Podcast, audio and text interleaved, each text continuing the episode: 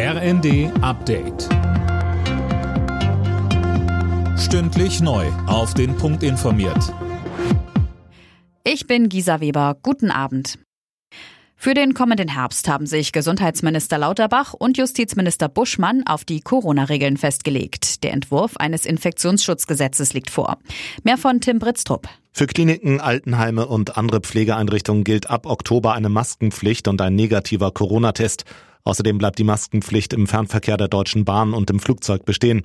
Wie im öffentlichen Personennahverkehr mit einer Maskenpflicht umgegangen wird, sollen die Bundesländer entscheiden. Ebenfalls den Ländern überlassen wird, ob in Geschäften oder Restaurants auch wieder ein Mund-Nasenschutz getragen werden muss. China hat die deutsche Botschafterin in Peking einbestellt. Der Grund? Bundesaußenministerin Baerbock hatte sich in der Taiwan-Frage hinter die Insel gestellt und China vor einer militärischen Eskalation gewarnt. Der Konflikt hatte sich zuletzt weiter verschärft, weil die US-Spitzenpolitikerin Pelosi nach Taiwan gereist war. Die FDP-Verteidigungsexpertin Strack-Zimmermann hält Pelosis Besuch für mutig. Sie sagte bei NTV. China schaut nach Europa. Ohne Zustimmung Chinas hätte Wladimir Putin die Ukraine nicht angegriffen. Und äh, insofern diesen Schritt zu gehen und dass jetzt nicht alle verhuscht in der Ecke sitzen, das finde ich schon richtig, sondern es muss klar sein, dort ist ein freies Land und ein Besuch einer amerikanischen Politikerin muss möglich sein. Die Gaspreise haben sich im Jahresvergleich verdreifacht. Das hat das Vergleichsportal Verivox ausgerechnet. Ein Ende der Preisspirale sei außerdem noch nicht abzusehen, heißt es weiter.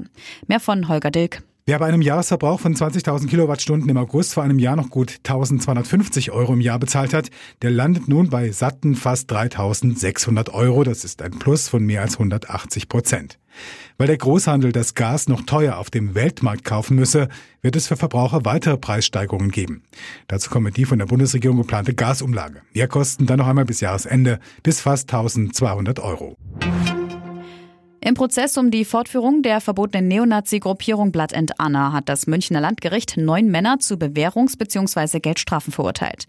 Die Organisation war ursprünglich im Jahr 2000 vom Bundesinnenministerium aufgelöst worden. Die jetzt Verurteilten hatten zwischen 2016 und 2018 versucht, die Strukturen wieder aufzubauen. Alle Nachrichten auf rnd.de